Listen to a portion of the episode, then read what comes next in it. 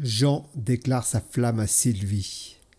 Madame, nous nous fréquentons depuis un certain nombre de mois maintenant.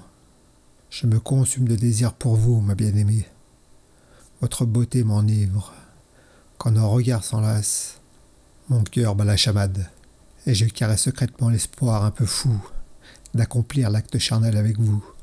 Puis l'homme devient plus entreprenant. Il commence à la caresser passionnément, lui enlève ses vêtements.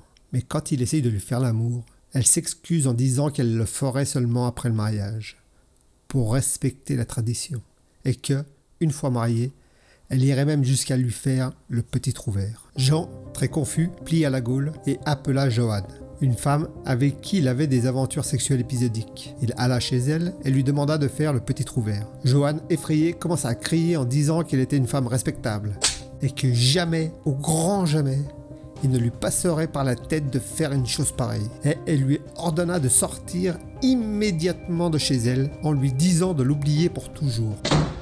Notre Jeannot tout penaud décida d'aller dans un bordel. Il choisit une belle femme et il lui demanda si elle faisait tout. Elle répondit que pour de l'argent, elle ferait tout ce qui lui plaira. Alors Jean lui demanda de faire le petit trou vert. Elle répondit que bien que péripatéticienne de profession, elle était une femme respectable. Elle commença à gueuler et à le frapper avec un god. En entendant un tel chahut, le gérant ouvrit la porte d'un coup de pied et demanda Qu'est-ce qui se passe ici? Jean, plus confus que jamais, lui dit qu'il avait seulement demandé à la femme de lui faire le petit trou vert. En entendant cela, le gérant se mit dans une rage pas possible et reconduisa Jean un grand coup de pied dans le cul à la porte du bordel. En criant qu'il ne revienne plus jamais. Toujours confus et perdu, Jean allait demander des renseignements à son pote gay, Philippe, pour éclaircir ses doutes. Quand il le rencontra dans son salon de coiffure, ils se saluèrent très chaleureusement, un peu trop au goût de Jean. Mais Philippe lui dit qu'il était prêt à passer la nuit avec lui. Jean l'emmena et lui proposa de faire le petit trou vert. Philippe ne supporta pas d'entendre cela et lui mit une branlée à coups de séchoir à cheveux.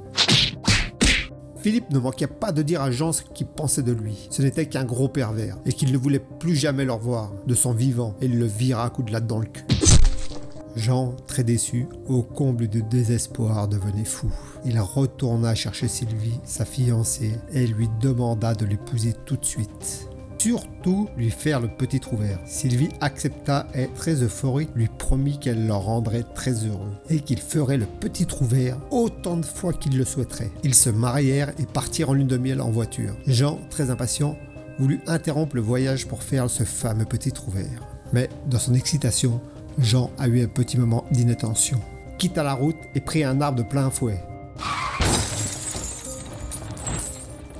Sylvie décéda dans l'accident. Jean est encore en ce moment en train d'essayer de trouver ce qu'est ce petit trou vert. Et moi aussi d'ailleurs. J'ai perdu mon temps à lire cette connerie de texte comment envoyer et au final, on ne sait toujours pas ce qu'est ce foutu petit trou vert. Alors je refuse de rester dans le doute tout seul, comme un con. Et surtout, par-dessus tout, je ne serai pas le seul à m'être fait avoir par le petit trou vert.